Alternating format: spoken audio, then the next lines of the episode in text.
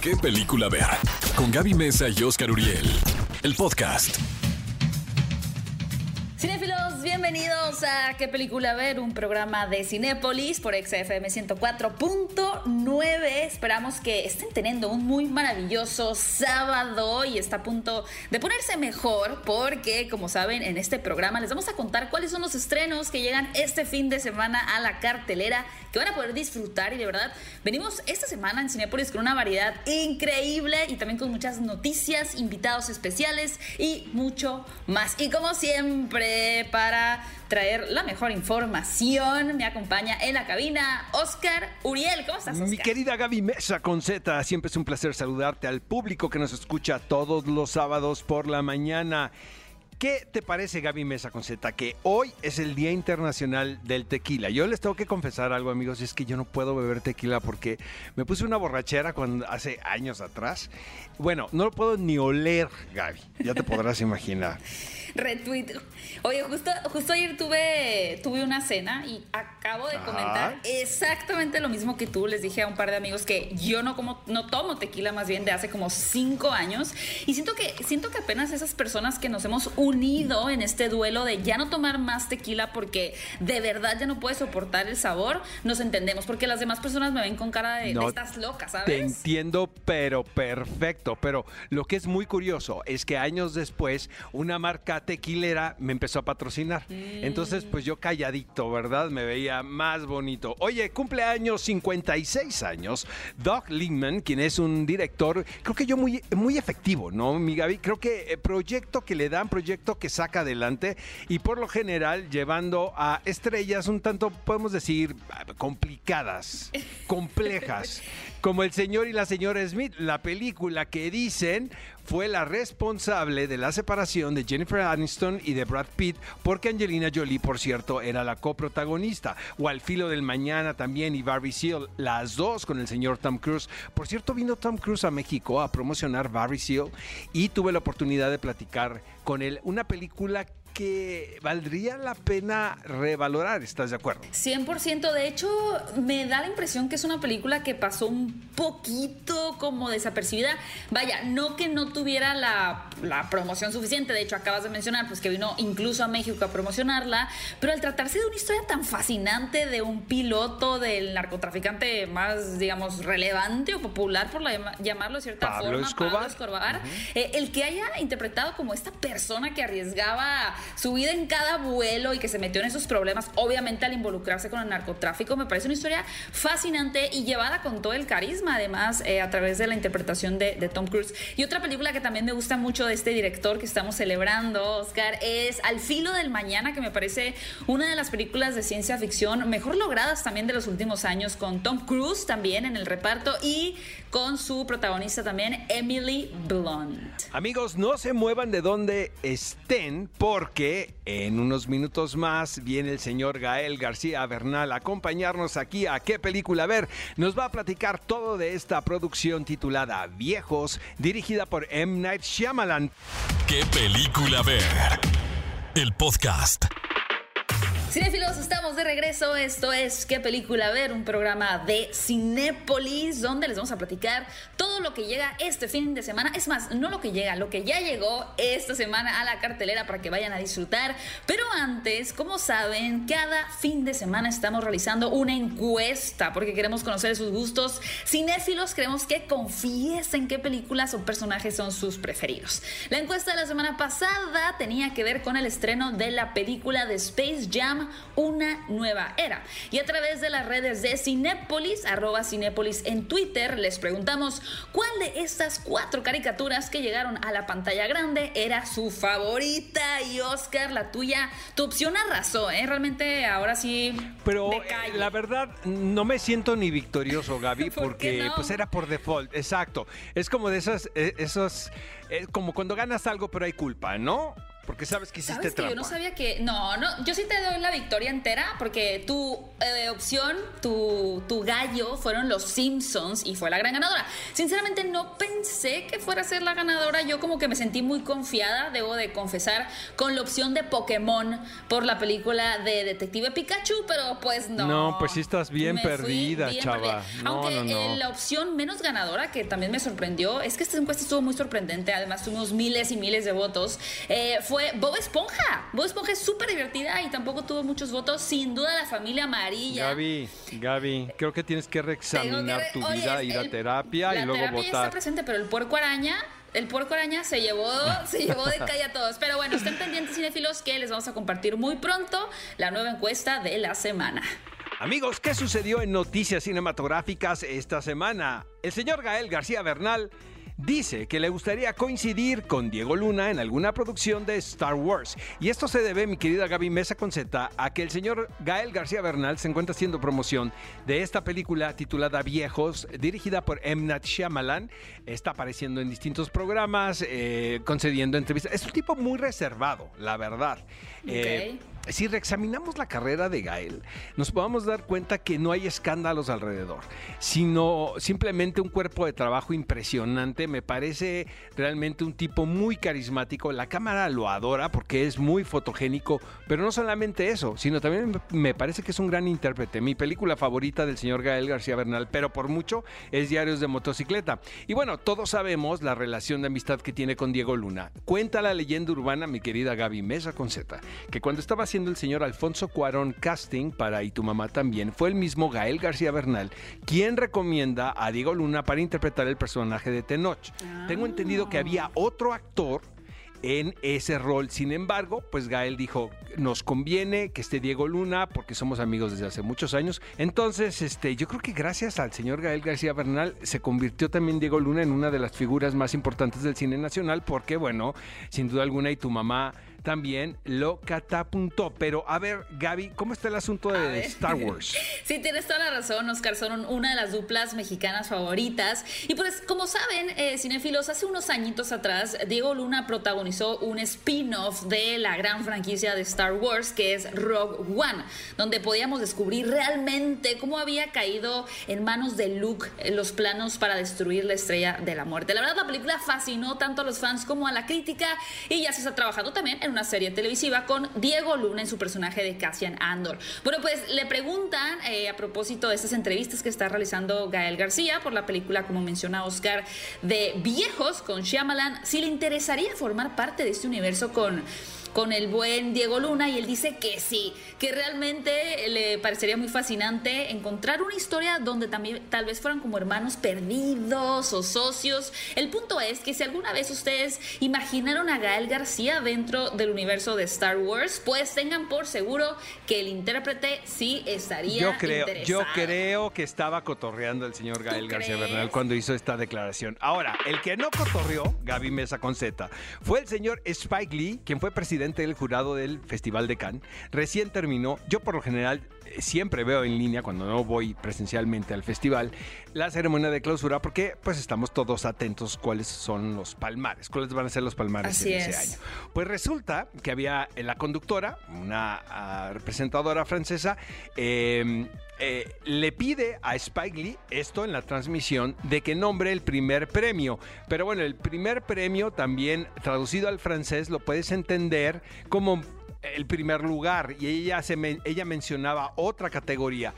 Eso y lo que se ha de haber fumado el señor Spike Lee y lo que se ha de haber tomado antes de entrar a escena provocó que mencionara la palma de oro, pero muchísimo antes de como estaba programado. Eh, fue muy divertido porque como que quisieron arreglar el error, pero de una manera muy sabia, el director de cámara switcha una donde ves al público que está cuchicheando, donde evidentemente dicen que la ganadora es esta película que tengo muchísimas ganas de ver que se llama Titán de Julia Now, quien tiene una película que se llama Raw. ¿Te acuerdas de esa Uy, película? sí, de los caníbales, muy impactante la película. Que eso también además eh, vi el tráiler, no entendí absolutamente nada, lo cual es maravilloso, pero Exacto, lo que ya sí nos gustó. transmite es, es- sí, porque no nos arruinan nada con el tráiler. Lo que sí transmite es como ya un shock previo, ¿no? Así que se nota que va a ser una película bastante impactante. Como saben, cada semana hacemos una encuesta y en esta ocasión tiene que ver con el cumpleaños de nuestro queridísimo Daniel Radcliffe, su cumpleaños número 32 que se celebró el día. Ya de creció ayer. Harry Potter. Ya, ya está grande, está grande. Pero en esta ocasión queremos saber cuál de las siguientes películas interpretadas por Daniel Radcliffe que no son del universo mágico de Howard, es decir, que no pertenecen a la franquicia ver, de Harry a ver, Potter, Gaby, son venga. sus favoritas. ¿Estás listo, Oscar, para votar? Ahí te van. Las opciones son Ajá. Fuga de Pretoria, Sí. Manos a las armas, Un cadáver para sobrevivir o la película con la que vino a México, Solo Amigos. Ahí te va. Un cadáver para sobrevivir es mi opción. Es que es la mejor opción. Me voy- Ay, ¿Qué te me parece? Se me ocurre, Gaby. A ver. Exacto, exacto. ¿hacemos Para no, alianza? porque estamos, exacto, estamos muy herman- hermanables en este momento. Entonces los dos nos vamos con esa película, la cual nos encanta, por cierto, porque es muy bizarra, muy rara, pero está muy entretenida. El señor eh, Daniel Radcliffe está espléndido en ella. Así es que a votar, amigos. Oye, Tarantino asegura que gracias a él, sencillito y carismático, Sharon Tate ya no está definida por su asesinato. Pero te, te voy a decir un algo, Gaby, que creo... punto, ¿eh? Sí, tienes Sí, razón. Ahora sí, sí. que, pues... Por lo menos para generaciones nuevas habrá que decirlo, ¿no? Ahí les va. Finalmente, bueno, Sharon Tate era una mujer muy hermosa. Su carrera apenas empezaba, pero eh, siento que Mar- Margot Robbie hace lo que puede, ¿no? Y lo hace muy bien, pero realmente no tiene el carisma que le habíamos visto a Sharon Tate en las películas en las que participó. Aparte, bellísima. Lamentablemente, pues se ve, ella se ve involucrada en este terrible, terrible asesinato que hasta la fecha estremece, ¿no? Nada más de escuchar lo que sucedió, porque pues estaban eh, estas, mm, los cultos satánicos, Charles Mason, este, em, las, las niñas seducidas por este, por este líder. Por la secta. Y, y te voy a decir, ella finalmente pues una víctima por donde la veas, porque por una cuestión de azar, el señor eh, Roman Polanski no se encontraba en casa. Pero te voy a decir una cosa, en Once Upon a Time in Hollywood realmente se me pone la piel chinita y el ojo Remy en el desenlace, cuando el personaje de Leonardo DiCaprio eh, toca el timbre de su casa en un multiverso que se creó el mismo señor Tarantino ahorita que están tan de moda. Y Sharon Tate lo invita a tomar un trago, eh, sabiendo Leonardo DiCaprio que probablemente le, le salvó la vida, ¿no? Esto en otra realidad. Me parece realmente hermoso lo que hace Tarantino. Por cierto, ya compré la novela Once Upon a Time in Ah. Hollywood. Dicen que como novelista deja mucho que desear, pero que como director pues sí es Queremos muy bueno, el ¿no? Oye, Oscar, ¿eh? de esa novela. A ver si la recomiendas. Shailene Woodley, ¿qué pasó con Shailene? Shailene Woodley, fíjate Oscar, que yo sé que en la mente de muchas personas eh, sigue siendo esta actriz perteneciente a la saga competencia, por así decirlo, de los Juegos del Hambre, que fue divergente, que pues, la verdad no tenía tanta competencia porque los Juegos del Hambre al final era una película más sólida, pero quienes han seguido su carrera pues saben que es un intérprete que ha tratado, De explorar en diferentes géneros, con diferentes directores, con diferentes actrices. Recientemente les recomendamos aquí en este espacio la película de El Mauritano, donde actúa junto a Judy Foster, que pueden ver en Cinepolis Click. Pero bueno, ¿qué pasa con esta actriz? Me da mucha risa y me encanta eh, la postura, las declaraciones que hizo en cuanto a las escenas de sexo en las películas. Lo que ella dice es que le parece muy ilógico que en la mayoría de estas escenas pasionales las mujeres tengan puesto el brasier. O sea, ella dice, ya que lo pienso bien, para empezar, dice que ella siempre habla con el director y con sus colegas con quien vaya a tener estas escenas para sentirse cómoda y que nunca le han resultado como en una filmación incómoda. A ver, Gaby, a ver, a ver, a ver, Gaby. ¿Y tú qué piensas al respecto, considerando el aspecto biográfico y Mi, personal? mi aspecto biográfico y personal.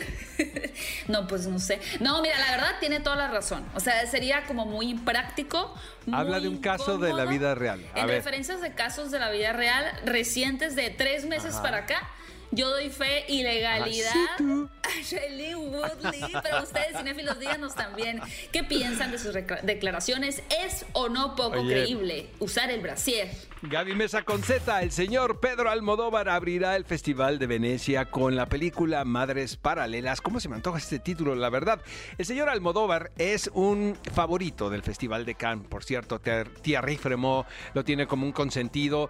Realmente cuando, cuando Almodóvar quiere, pues va. Pero resulta que el calendario de realización pues no le permitía llegar a este Festival de Cannes, sino al del año que entra. Pero el señor está un poquito desesperado y qué bueno porque vamos a tener película de Almodóvar muy pronto. Se fue por el Festival de Venecia, que lo consideran el segundo más importante del mundo. Esta película es protagonizada por Penélope Cruz y por una consentidaza mía, quien es Aitana Sánchez Gijón. Fíjate que yo conocí a Aitana hace años, mi querida Gaby, porque fui al rodaje de a Walking the Clouds, un paseo por las nubes. Yo era un niño, la verdad, y llegué con mi equipo de cinco. Ahora que puedes grabar todo con un celular. Y con, el aro de luz, el celular y el aro de luz. Ah, eso sí, la dona, la dona, y el teléfono, ¿verdad? La dona de luz y el teléfono. Pero en aquel entonces pues salías con cinco técnicos de Televisa. Entonces recuerdo que llegué a Napa Valley, que nos invitó el señor Alfonso Arau al rodaje, que fue hermosísima la experiencia, ya se podrán imaginar. Nada más de pensar en el paisaje. Pero realmente Aitana Sánchez Gijón era nada más conocida en España. Ahora tenemos una comunicación muy directa con lo que se produce en aquel país, ya sea a través de plataformas o de la televisión. De hecho, tenemos las señales internacionales. Pero en aquel entonces, pues veías las producciones cuando las compraba la televisión pública aquí en México. Ella hizo una serie que se llamaba La Regenta y estaba muy de moda allá, pero aquí no la conocíamos, nadie. Y me recuerdo que Alfonso no me la presentó y me pareció hermosísima, como lo es. Y con el paso del tiempo, pues, creo, que se ha convertido en una actriz por demás interesante. No sabes qué ganas de ver Madres Paralelas y qué buenos son para eh, mercadear, porque viralizaron una fotografía donde aparece Pedro Almodóvar con su reparto, que se ve que no es un fotograma de la película, sino fue un photoshooting especial. ¿Qué película ver? El podcast. Cinefilos, estamos de regreso en qué película ver y preparen sus boletos o sus palomitas porque les vamos a platicar cuáles son los estrenos que ya están disponibles en la cartelera de Cinépolis a partir de este momento. De verdad tenemos muchísima variedad desde películas de acción, películas de terror, thriller, suspenso y también películas, por supuesto, para toda la familia. En este caso es la película de Un jefe en pañales 2, negocio de familia.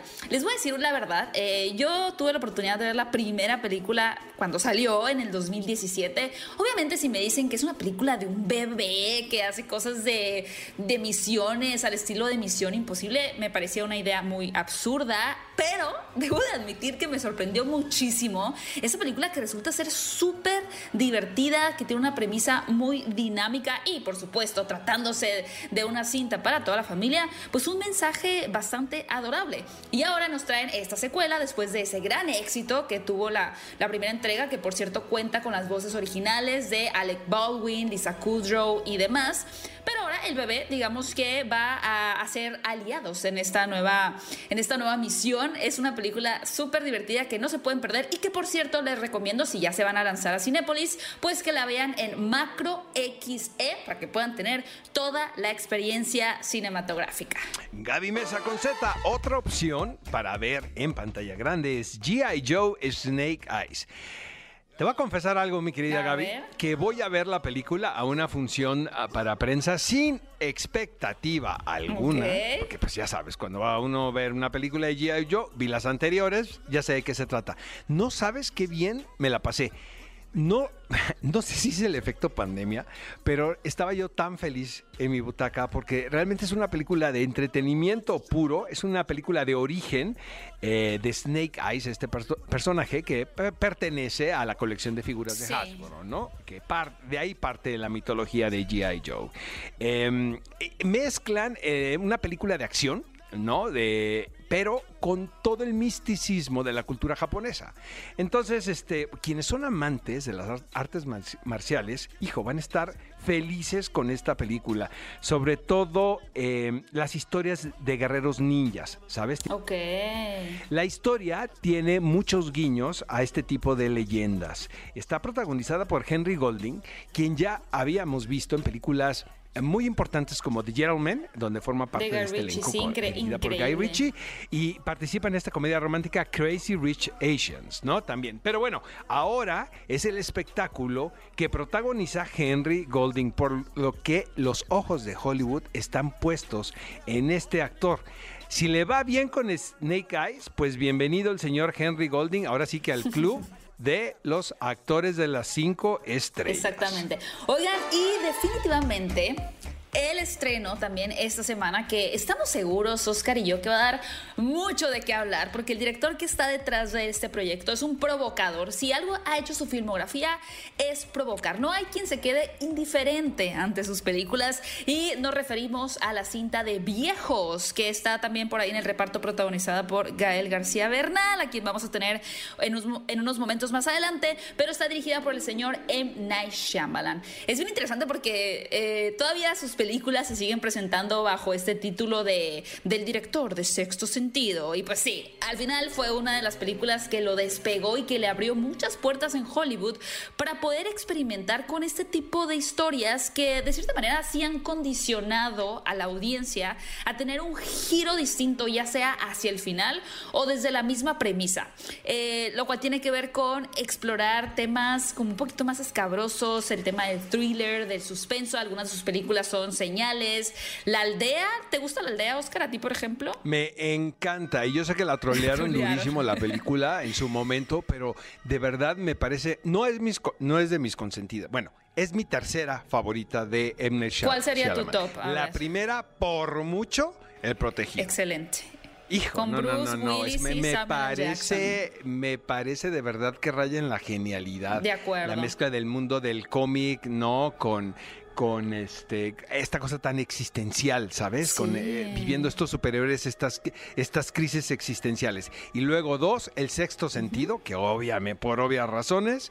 Y tercero, la aldea. Eh, y justo fueron de sus primeras películas, después como que la gente empezó a dudar de él por, bueno, sí, algunas películas como Lady in the Water y A particularmente... mí no me parece tan catastrófica Lady in the, The Water. ¿eh? Me- la esa me parece lo peor que he visto en la y vida. Avatar, exacto. el, último maestro del aire. Pero bueno, después yo creo que También se, mala, se reivindicó ajá. con la trilogía de Glass, con la trilogía, bueno, la película de Fragmentado, también con Los Huéspedes. Y ahora aterriza esta nueva película que se llama Viejos, que tiene una premisa también muy interesante, que yo estoy segura que va a producir opiniones también divididas, que tiene que ver con una isla en donde las personas que desafortunadamente ponen sus pies ahí, en esa arena, envejecen a una velocidad acelerada. Una hora en ese lugar pueden equivaler más o menos a 10 años de vida. No sabemos por qué está pasando eso, no sabemos si van a lograr salir. Ustedes lo van a descubrir, cinéfilos. Y por cierto, tenemos una entrevista exclusiva que nuestro querido amigo, colega aquí de qué película ver, Bully, Héctor Trejo, realizó con la protagonista de esta cinta que es Thomasin Mackenzie, a quien también vimos Yo, la- a quien vimos en Joe, en Joe, Jojo Rabbit. ¿te acuerdas? exactamente. Así que, cinéfilos, vamos a escuchar qué le cuenta esta actriz a nuestro querido Bully sobre su participación en esta película de viejos. Vamos a escucharlo. Hi, Thomasin Mackenzie. How Hola, Thomasin? Mackenzie. ¿Cómo estás? I'm good, how are you? Estoy muy bien. ¿Y tú? Good. It's nice to talk with you. Bien, es un honor platicar contigo. it. Antes que Um, nada, muchas felicidades por la película. Me encantó. De verdad me hizo sentir ansioso, pero también me la pasé increíble. Oh, good. Creo que la película de Jojo Rabbit y All tienen All, algo en común, um, que es la idea de que te quitan la oportunidad de crecer. ¿Cómo crees que eso resuena con las generaciones más jóvenes? Porque creo que tú representas a los adolescentes en ambas películas. Yeah. Thank you for pointing that out, 'cause I hadn't really. I hadn't Gracias por señalar eso. Ya había visto las similitudes Um, antes y creo que es cierto. It is devastating for Maddox and, and for Elsa. and Es devastador para Maddox y Elsa ser despojadas de ese momento en sus vidas. Para Maddox, creo que ella pudo haberse asustado y no aceptar la situación en la que está, pero ella fue capaz de estar presente, adentrarse en ese loco viaje y apoyar a su familia. família. Think if I was in that situation, I would have been freaking Si yo out. hubiera estado en esa situación, de verdad me habría sacado mucho de onda, pero ella pudo mantenerse calmada y conectada en esos momentos. Fue un gran punto, muchas gracias. I see the cast is really diverse. and I Veo que el cast es muy that's diverso y eso es algo que podemos encontrar en las películas de M. Night Shyamalan. Uh, so how was the challenge of, ¿Cuáles fueron los retos de that filmar en esa playa together? juntos? Because yesterday I talked with Gael, and he told me that Ayer hablé con Gael y me the dijo que después de la pandemia fue una bocanada de air, aire fresco, el simple hecho de estar reunidos y estar con la naturaleza, pero que también fue retador hacer esta película después de todo lo que hemos vivido. Sí, fue raro pasar por un periodo de tiempo tan intenso por la pandemia. En Nueva Zelanda tuvimos cuarentena y no podías ver a nadie que no viviera contigo y uno se siente muy aislado. Definitely my social skills kind of Creo que mis habilidades sociales se dañaron un poco también. um so it was interesting to kind of travel overseas. Así que fue interesante viajar al otro lado del mundo y reaprender cómo comunicarme con la gente. especially when what part of like acting Especialmente porque en el camino de la actuación y de crear una película tienes que formar lazos fuertes con otros en un periodo de tiempo muy condensado. so it was kind of quite surreal just to be Así que fue un poco surreal el simple hecho de estar ahí en República Dominicana haciendo una película. But, yeah, and I think it definitely had an effect on the film as well. Y eso definitivamente afectó el filme. Esos sentimientos de confusión, aislamiento y el paso del tiempo alargándose, encogiéndose, haciendo cosas raras. Everyone that I've talked to over the past year has has really felt Pero todo el mundo con el que he hablado el último año se siente igual por la pandemia. similar Hay muchos themes temas similares in dentro de la cinta real y life. en la vida real. I need, I need to say it. Thank you. Tengo que checarla. Muchas gracias, Tomasín. De verdad quiero verte en Last Night in Soho. Creo que va a estar genial. Y felicidades por esta película porque también es fantástica. Amigos, y para todos los amantes de la programación de las salas de arte en Cinépolis, tenemos un titulazo, mi querida Gaby, que es Little Joe, La Flor de la Felicidad, dirigida por Jessica Hausner. Jessica Hausner fue eh, primer asistente de dirección de Haneke. Eh, creo que ella le aprendió tan bien al maestro, pero no solamente eso, sino que a través de pocas películas logra hacer un estilo muy peculiar, Sí. que tiene que ver con qué? Con personajes que están en una coyuntura muy especial y que aparentemente en la superficie no pasa nada, sin embargo está sucediendo todo, un poco casi como chejoviano, pero muy retorcido. Eh, amigos, si les gusta este tipo de cine, les recomiendo Lourdes, esta película dirigida por Jessica Hausner, yo la conocí, esta directora gracias a ese título, pero en Little Joe hace ella un ejercicio que tiene que ver con, podríamos decir, eh, esta onda de mezclar géneros, porque puede tener tintes de sci-fi, porque se trata de un grupo de científicos que trabajan con, en la botánica con el mundo de la Así flora. es. Y crean, ahora sí que un monstruo, una especie de Frankenstein, ¿no? En una planta.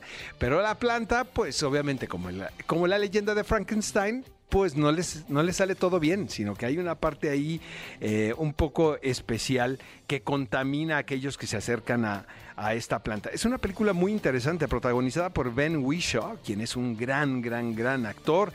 Y Little Joe, así se llama la planta, fíjate. Little Joe, en me parece honor un gran nombre. Exactamente, que el hijo es un poquito macabro. Ya no les cuento más, mejor vayan a verla a una sala de arte Cinépolis. Además de todas esas increíbles opciones, recuerden que también si no se han dado el tiempo de ir a ver la nueva película de Space Jam, un nuevo legado, ahora con LeBron James, todavía está disponible en la cartelera de Cinépolis, así como la comedia protagonizada por Badir Derbez, el mesero, que la verdad ha sido todo un éxito en taquilla. La gente está bastante contenta, se divierten mucho con esa película, también la pueden ver y Pongan atención, porque ya está la preventa activa. Es decir, ya puedes comprar tus boletos para El Escuadrón Suicida, esta esperadísima película. Gaby ya la vio, pero Ya no puedes decir nada porque firmaste no sé cuántos embargos. Sí, no hay ¿no? muchos embargos. Lo que sí les puedo decir es que esta nueva propuesta de James Gunn vale mucho la pena verla. Así que para que no se queden sin sus boletos, porque seguramente van a volar, vayan a comprarlos de una vez. Aseguren su lugar en la página de Cinépolis, en la taquilla de Cinépolis. El Escuadrón Suicida ya tiene su preventa activa desde este momento. ¿Qué película ver? El podcast. Los protagonistas, sus creadores. De la pantalla grande a tu radio. La entrevista en ¿Qué película ver de Cinépolis en Exa FM? Hola Gael, ¿cómo estás? Qué gustazo saludarte, amigo. Oye, tengo entendido que Viejos está basada en una novela gráfica llamada Sandcastle.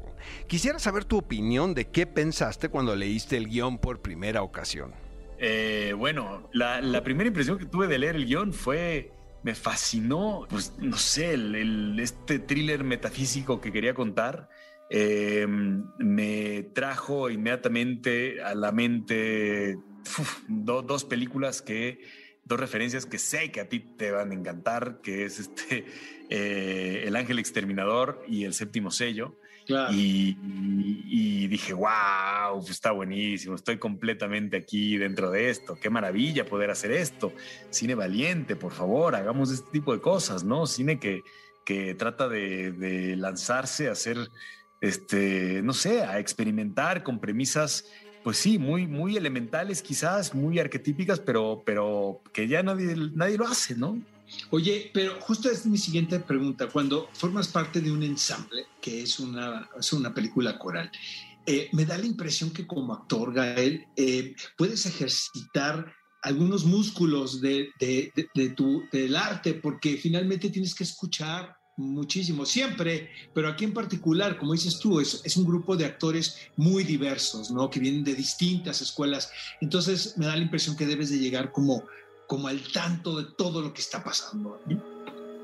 Sí, además, también creo que Knight de forma muy natural escogió a actores que tenemos entrenamiento teatral, ¿sabes? Como, eh, como que fue, eso fue una, algo que, creo que él tenía en mente como para poder, eh, digamos, de manera automática ya, ya sentir que entre todos íbamos a trabajar bien, que iba a haber una, pues un, que íbamos a ser colegas y que íbamos a de alguna manera este, encontrar, eh, solucionar, eh, sí, estas, estas, estas propuestas, estas hipótesis que quería poner en juego allí, ¿no? Y, y dentro de un marco muy clásico, porque estamos dentro de un anfiteatro griego de alguna manera.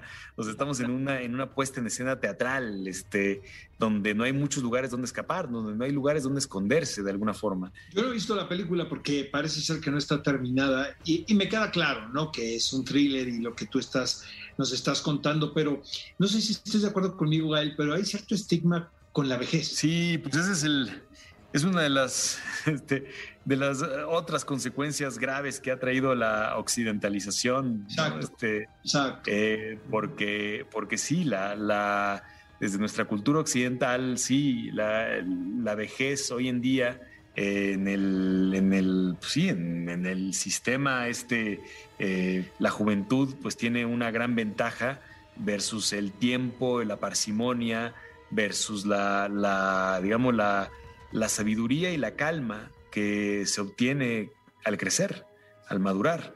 Y, y quizás, o sea, yo de las mejores cosas que me han pasado es cumplir años. Este, A mí eh, también. crecer, sí, o sea, me siento mucho mejor. Y evidentemente en la película de Old tuvimos el chance de jugar con estas hipótesis. ¿Qué pasa cuando uno crece de la noche a la mañana? O sea, de- en, en un periodo de rápido. cuatro horas creces 25 años, ¿no? ¿Cómo respiras? ¿Qué, qué sucede? ¿Qué es distinto? Eh, ¿Qué duele? ¿Qué no? ¿Qué ves con más calma? ¿Qué aprecias más también? Eh, ¿qué, qué sientes de forma más linda? Eh, no sé. En ese sentido, ahí la vida y la muerte es el gran relativizador, pero, la, pero el tiempo parece ser eh, como el acreedor implacable que, que, no sé, te lleva a otros espacios filosóficos y a otras, no sé, a otros lugares, a otras tangentes de la vida que, que no llegarías si no cumplieras años. Entonces, eh, por eso es que es muy, es muy lindo. Y sí, es difícil, es difícil eh, presumirlo, ¿eh? porque el, el- el mundo como que no está hecho para, para la gente mayor, ¿no? O sea, está...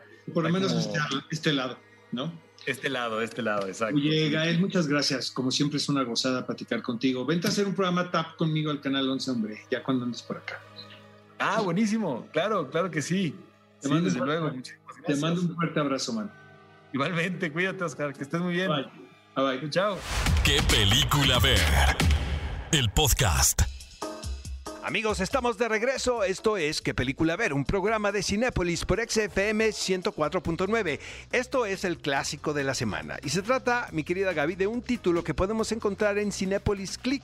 Podemos decir claramente que se trata de un estreno dentro de esta plataforma. Y el título en inglés es Wonder Darkly. En español, Paseo en el Limbo. Esta película es dirigida por Tara Miele y es protagonizada por Sienna Miller. Y a propósito de lo que hemos hablado del señor Gael García Bernal durante todo este programa y de su posible colaboración con el señor Diego Luna, pues Diego también participa en esta producción. Creo, ahí te va. A ver. Desde mi punto, primero voy yo y luego vas tú. La ¿sabes? Porque es interpretación, una- sí. Exacto, amigos, porque no se trata de una película así que digas que lineal, no, no, para nada, pero es una especie de rompecabezas bien interesante porque todo es a partir de un accidente. Es una pareja que viene discutiendo en, en un automóvil, es eh, Diego Luna, Sienna Miller, eh, tienen un accidente, el espectador desconoce qué sucede después, como que te dan pistas ahí, como que van jugando con la audiencia, ¿sabes? Sí, como con que de la repente percepción. te ha- Exactamente, te hacen creer que ella eh, falleció y está bien. Lo que está, lo que es interesantísimo de esto, amigos, es que están reconstruyendo su relación de pareja y los personajes están diciendo las cosas que debieron haberse dicho en ese momento, ¿sabes, Gaby? Por ejemplo, estás en una situación crítica y obviamente, pues tú lo que menos quieres es conflicto. Entonces, posiblemente por eso o por mantener una relación o porque en ese momento te convenía decir una mentira, pues juegas con la verdad. Pero en una situación tan crítica como en este limbo, como el título lo, de la película lo dice, estos personajes finalmente confiesan qué estaban sintiendo en momentos muy importantes de su historia de amor. ¿Estás de acuerdo conmigo o no? Gaby? Estoy muy de acuerdo contigo, Oscar. Lo que justamente resalto de lo que estás comentando es que en apariencia de pronto la película parecería estarse tornando como una cosa muy surrealista, casi tiene algunos tintes ahí medio terroríficos, pero ya que vas adentrándote más en la convención te das cuenta que precisamente es una historia de amor. Y lo que a mí me pareció muy llamativo es que resaltan, como bien dices, estos momentos de pareja que podrían en apariencia ser como muy cotidianos, que es una conversación, que son ciertos momentos clave de la relación espontáneos que terminan por definir eh, lo que va a suceder más adelante con esta pareja, ¿no? Y, lo hacen a uno reflexionar en cuanto a cómo estamos eh, enfrentando esos momentos, cómo estamos trabajando nuestras relaciones de pareja. Y al final también creo que es una historia muy conmovedora y sobre todo una, un acercamiento a una historia romántica, por decirlo de cierta forma, muy Sí. distinta y nada convencional a lo que estamos acostumbrados en películas hollywoodenses que tienen que ver obviamente con relaciones románticas. Así que yo, Oscar, eh, te agradezco mucho esta recomendación que como bien dices, cinéfilos Ok, pueden ahora sí que yo encontrar fui. en Cinepolis Click. Exactamente, la descubriste. Y la verdad, amigos, esta película pertenece a la generación de producciones pandémicas, porque se iba a estrenar con todo antes de la pandemia. Pero debido a la crisis sanitaria, pues se canceló el estreno, pero luego llega a plataformas como en Cinepolis Click. La directora Tara Miele ha confesado abiertamente que gran influencia de esta historia es la literatura de Isabel Allende y de Gabriel García Márquez. Entonces ya podemos imaginarnos el por qué el señor Diego Luna participa como el protagonista masculino de esta historia de amor. Realmente eh, a mí me encanta esta película, me parece que es un es muy interesante lo que están planteando desde un principio y, y- y provoca al espectador, ¿sabes? No es una película como tú dices ah, fácil de digerir. La recomendamos muchísimo que ver este sábado en la tarde un paseo en el limbo Wonder Darkly dirigida por Tara Miele, protagonizada por Sienna Miller y Diego Luna. La pueden encontrar obviamente en Cinepolis Click.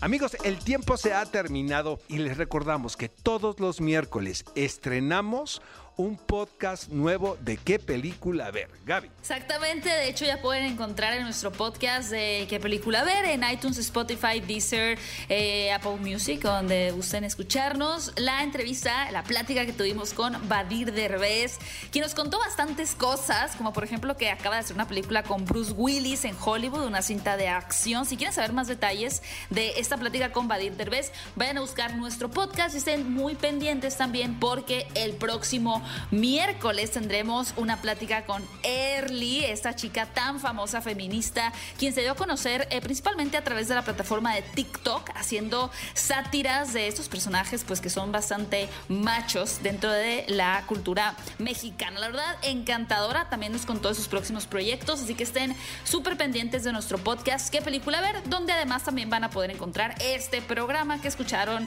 el día de hoy. Hasta la próxima, amigos. Ve a Cinépolis y utiliza el hashtag qué película ver. Escúchanos en vivo todos los sábados a las 10 de la mañana en ExaFM 104.9.